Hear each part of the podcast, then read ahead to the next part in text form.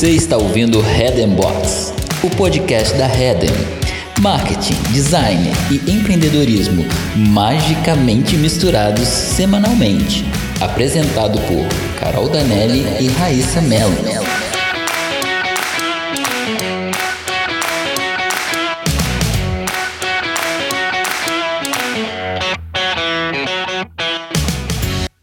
Olá, aqui é a Raíssa e logomarca é logo logo. Aqui é a Carol e eu chamo de Loga. Seja bem-vindo, bem-vinda ao nosso primeiro episódio. A gente já promete aqui trazer sempre assuntos úteis sobre marketing, design e empreendedorismo. O nosso intuito é compartilhar ideias e conversar bastante, mesmo. Então não esqueça de, no final, deixar seu comentário. Nesse episódio de lançamento, falaremos sobre a criação de uma marca, passo a passo. Usaremos como exemplo a identidade da nossa própria agência, que teve um processo de aproximadamente um mês para ser construída. Vamos pro programa? Vamos!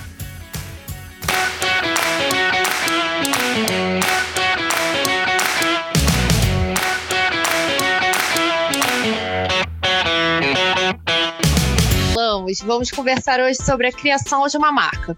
Separamos o processo em sete partes. A primeira delas é a análise de concorrentes. A nossa design Raíssa Mello explica melhor um pouquinho sobre isso. Então vamos lá, gente. É, nessa etapa, como a agência antes já existia de uma outra maneira, a gente primeiro estabeleceu toda a história né, que tinha por trás, sem, sem perder muito o que já existia em termos de, de essência e valores. E a gente fez um acúmulo de vários concorrentes. Desses concorrentes, a gente fez um processo de posterização.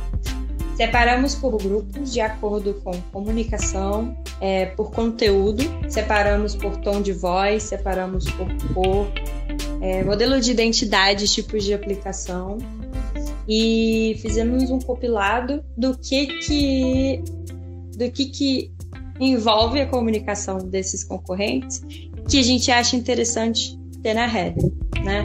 Naquele momento ainda não era Heading. Então, é, feita agora a análise dos concorrentes, a gente precisa definir o público-alvo. É basicamente com quem você quer falar, homem ou mulher. Que faixa etária? Qual classe pertence? São basicamente dados demográficos que podem te dar uma direção. A análise dos concorrentes também ajuda na identificação desse público-alvo. Observando os outros, a gente consegue decidir se foca na mesma audiência desses nossos concorrentes analisados no moodboard ou escolhe um outro caminho.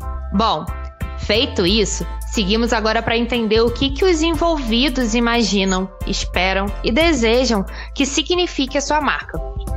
Para isso, o ideal é fazer uma dinâmica na qual você consiga extrair o máximo possível de informações, imaginando a marca como uma pessoa. Tá. Para essa etapa, a gente construiu um questionário que a gente pudesse agregar várias características de uma pessoa é, de acordo com as respostas que a gente recebesse. No caso, como éramos três naquele momento, é, eu construí o questionário, passei para Carol e a Carol fez de uma maneira que tentasse incluir é, os três participantes ali, de maneira que a Heden tivesse uma característica, aliás, um pouco de cada um, né? É, início, assim, exemplos de perguntas que a gente construiu. É, se, se a marca fosse uma construção, como seria? É, seria um hospital? Seria seria uma casa simples? Seria um apartamento? Como que seria? Se fosse um animal, qual seria? Se fosse um livro, se fosse uma pessoa, quantos anos teria? Então são coisas que a gente vai juntando que moldam uma pessoa que basicamente não existe, que a gente está construindo, mas que na real não é uma pessoa, né? A gente está é, colocando uma voz é, em algo que ainda não existe. Essa é a ideia. E, e nisso, assim, características de pessoas famosas, figuras públicas que a gente admira e que a gente acha que podem ajudar a, a moldar uma identidade. A gente escolheu, foi estabelecendo tudo isso e disso a gente puxou palavras, né, que fossem montamos um esquema de palavras e sinônimos e adjetivos, todos separados numa tabela, para dar um caminho para a próxima etapa. Mas antes da gente seguir nisso, deixa eu dar um exemplo para vocês. Na hora, é, quando a gente juntou todas essas, todas essas características para agregar no processo de naming, a gente buscou muito, muitas referências que já estão consagradas na internet. Por exemplo, um exemplo muito fácil de você entender a persona é a Netflix. A Netflix no Twitter ela tá super ativa. É, quando alguém marca a Netflix, por exemplo, para falar, para perguntar do, do Harry Potter no catálogo, ela tá sempre ali com uma respostinha ácida para dar. Essa é a característica da Netflix. A Netflix, inclusive, marca outras, outras, outros streamings nos tweets dela para falar sobre filmes que ela não tem. Então, por exemplo, já aconteceu da, da Netflix falar, olha, na HBO tem tal coisa que eu não tenho, na, na Amazon tem tal coisa que eu não tenho. Isso tudo para fazer com que, com que as pessoas ficassem em casa assistindo tudo que ela tem no catálogo e que, as pessoas, que os outros streamings também têm. Então, assim, é, é uma persona que basicamente se importa com o consumidor, né? E com isso agrega valor. Muita gente no Twitter menciona, inclusive, que continua pagando o, a Netflix por conta da, do comportamento ativo dela no Twitter. Então, assim, criou-se aí um, um, um, uma relação interessante com a marca, que é alguém que, né, em tese não existe, é apenas uma persona com, com suas características, mas que faz muito sucesso na internet. Sim, sim, e todas as respostas do questionário, elas trazem uma riqueza de informação pra gente, né, Rai? E essa riqueza de informação é, traduz, o, traduz esses adjetivos e, e ajuda a gente a conquistar alguns dados, que tudo fomenta esse processo de naming que a gente está passando, né? Exatamente. Ah, é, tá. Nessa etapa, nós vamos estabelecendo os adjetivos, os sinônimos, e primeiro a gente seleciona tudo que existe no questionário e separamos como requisitos, né? É, no nosso caso, a gente usou como requisito é, educada, educativa, né? Desculpa, educativa, é, simples, fácil, didática. didática, né? E o restante a gente deixa como uma lista de adjetivo. Então, nós pedimos para todos os envolvidos destacarem os que mais lembram a marca, ainda que no campo das ideias, tanto em adjetivo como requisito. Isso. Selecionadas, nós começamos um processo de busca por sinônimos dessas palavras já destacadas. Com uma nova lista, enviamos também, novamente, ali é, é, essas palavras para os envolvidos e pedimos que destacassem novamente. Dessa vez, a ideia é puxar algumas palavras e começar a testar o nome já com a marca. É, e disso a gente, nesse processo de busca por sinônimos, a gente destaca algumas palavras é, comuns ou pouco comuns e, e, e, vai testando isso já no formato de, de, de nome para marca. Então, por exemplo, a gente é agência. Então, a gente testou várias palavras ali é, em conjunto num composto com a agência. Então, agência café, agência branda, agência e por aí vai. Existia uma outra uma outra opção para a gente testar também, que era alguma coisa comunicação, então, por exemplo, branda comunicação. É, mas no, no decorrer do processo a gente acabou seguindo por agência mesmo. Alguns requisitos ajudam muito na escolha dessa palavra, porque é um, uma construção de conceito que vai gerando o caminho. Didática, comunicativa e responsável, por exemplo, são coisas que, que foram moldando a gente no momento de escolha. É, alguns projetos eles estabelecem sonoridade como requisito também. Então, por exemplo, tátil, agência tátil. Houve um interesse aí na, no momento da fala. O projeto Branda, por exemplo, tinha necessidade de ter o trimelique na língua, né? Que as pessoas falam. Então, é, ter o BR ali antes de uma vogal, trazendo esse, esse brá na hora de falar o nome, também pode ser usado como requisito. E aí, com isso em mente, você vai criar a persona, né? A sua persona é uma personificação de alguém que conversa bem com o seu público-alvo. Como a gente falou, é, o processo de, do naming, você vai criando características. E essas características vão te ajudar a criar a sua persona também, né? É, a gente não vai se prender muito aqui porque vai ter um episódio todinho sobre persona. Então, vamos pro próximo passo, Rai? Vamos.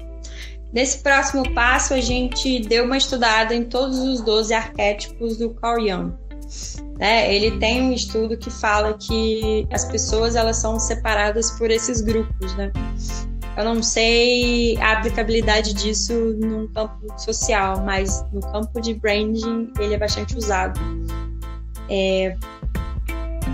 Geralmente, quando você, depois de você já ter todos os sinônimos, adjetivos, características para sua marca basicamente definidos, geralmente isso anda em paralelo ali com, com o processo de name, está escolhendo também a maneira como, como você quer que a sua marca se comunique com o mundo, né? Como, e como que o como você quer que o público enxergue a sua marca. Então, é, ah, eu quero que o público enxergue a minha marca como um herói ou como um sábio.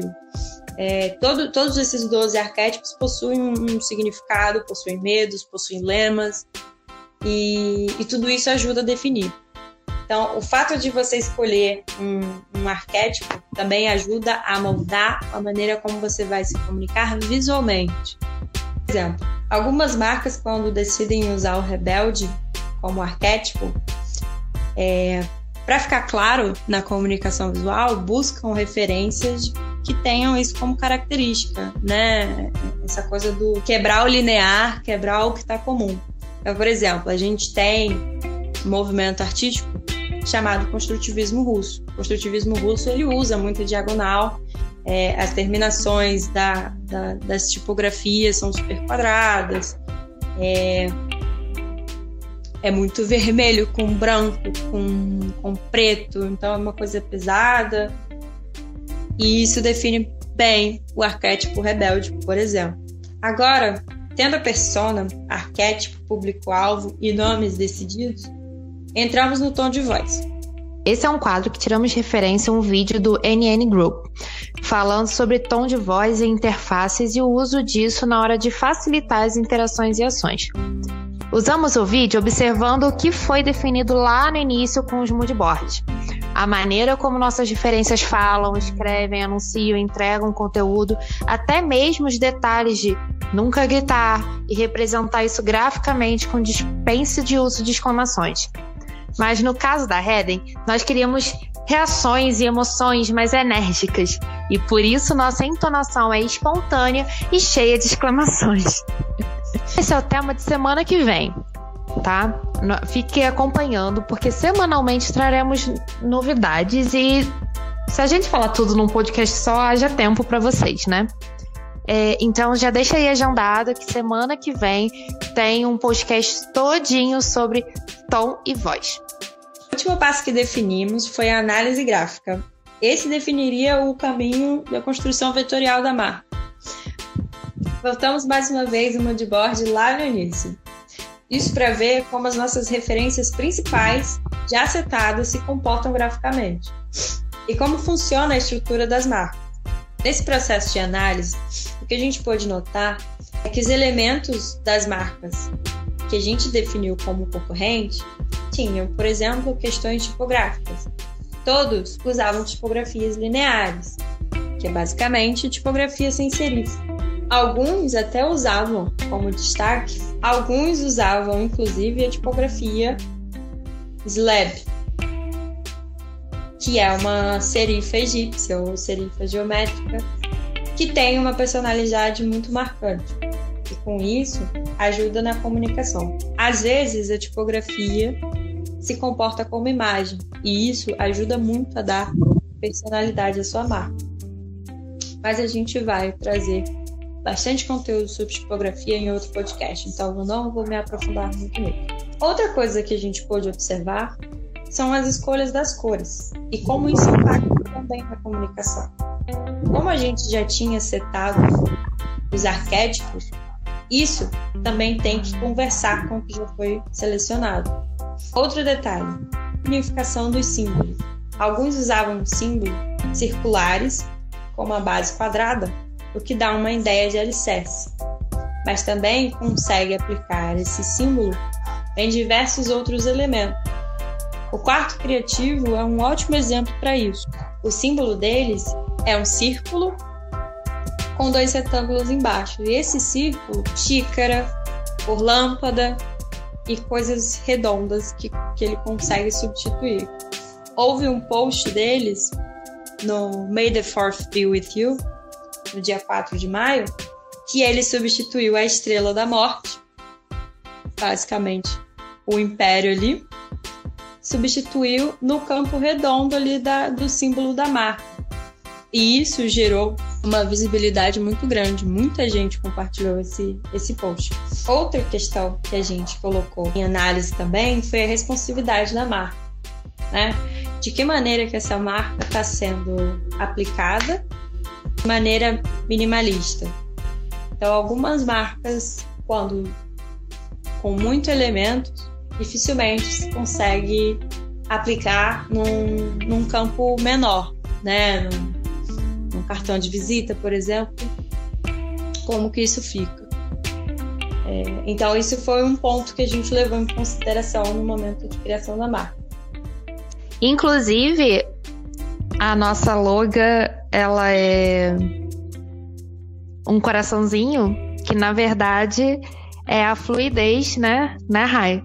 Da, das comunicações, que é a comunicação verbal através de uma jornalista e a comunicação visual através de uma designer, né? E como dois balõezinhos, porque Heden é conversa, né? Em alemão, é isso mesmo, né? Tô, não tô falando besteira, não, né? e, e, e os balõezinhos, eles se unem, se, se fluem, mostrando o, nossa, a nossa paixão, a nossa, a nossa verdadeira dedicação às comunicações, né? E como tudo isso foi construído, como toda essa marca Heden foi construída, foi um processo bem interessante, bem agregador e bem produtivo. Sim, foi bem legal. Processo. Foi muito legal. E cada conversa, cada procura de, procura de informação sobre uma palavra, é, tudo isso foi, foi bem construtivo. É, é, muito, é muito legal participar desse processo desde o início. É, foi bem bom mesmo. São duas, dois tipos de comunicação, né? Como a Carol Sim. falou, textual e visual. São dois balões aí para representar o, o diálogo dos dois campos comunicativos. E o degradê é basicamente para representar isso, essa, essa, fluidez que você falou antes. É, e a, a convergência de um com o outro. Isso é muito legal. Bem, gente, ufa! Chegamos no final. A gente espera que você tenha gostado de ter escutado um pouco sobre esse processo de criação da nossa marca. Como eu já falei, nós traremos novidades, nós traremos processos de criação, é, tudo que envolva marketing, design e empreendedorismo todas as semanas, né? Compartilha, comenta, deixa, deixa sua opinião, fala aí, fala aí o que, que a gente pode aprimorar, o que, que tá bom. A gente adora receber uma crítica construtiva. então, é isso. Obrigada por escutar a gente. Um beijo. Beijo grande e até a próxima. Tchau, tchau.